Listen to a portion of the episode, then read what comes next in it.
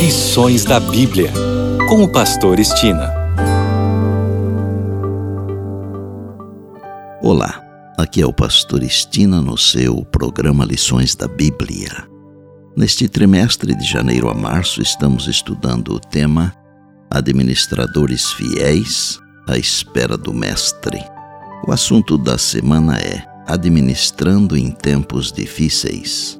E o tópico de hoje é prioridades. Quase sempre que penso nas prioridades da vida, lembro-me do texto bíblico que diz: Ninguém pode servir a dois senhores, porque ou há de aborrecer-se de um e amar ao outro, ou se devotará a um e desprezará ao outro. Não podeis servir a Deus e às riquezas está em Mateus capítulo 6, no verso 24. Prioridades exigem deixar certas coisas. A verdade é que não existe meio termo com Cristo. Ou estamos do lado do Senhor ou não.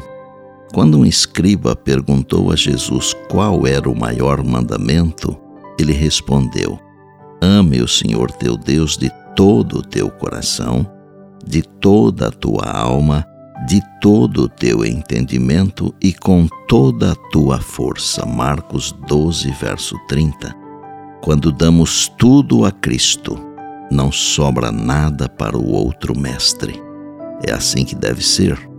Em se tratando de dinheiro, por exemplo, Jesus não disse que deveríamos administrar, servir a Deus e servir ao dinheiro. Pelo contrário, ele quis dizer que não podemos servir a Deus e ao dinheiro ao mesmo tempo.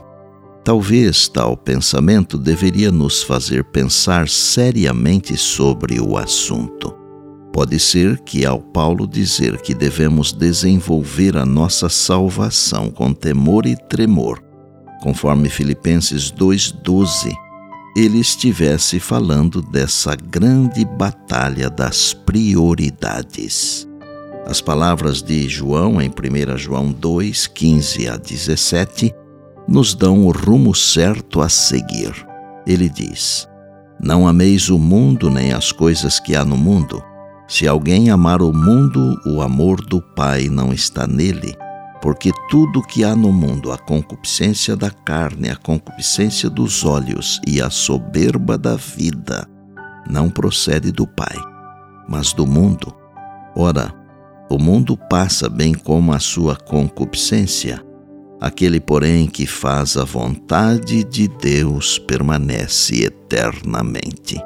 Claro, isso é mais fácil de dizer do que fazer porque as coisas do mundo estão aqui diante de nós todos os dias. A atração de tudo o que há no mundo é forte. A atração para a gratificação imediata está sempre presente, sussurrando em nossos ouvidos ou puxando as mangas de nossa camisa, ou as duas coisas.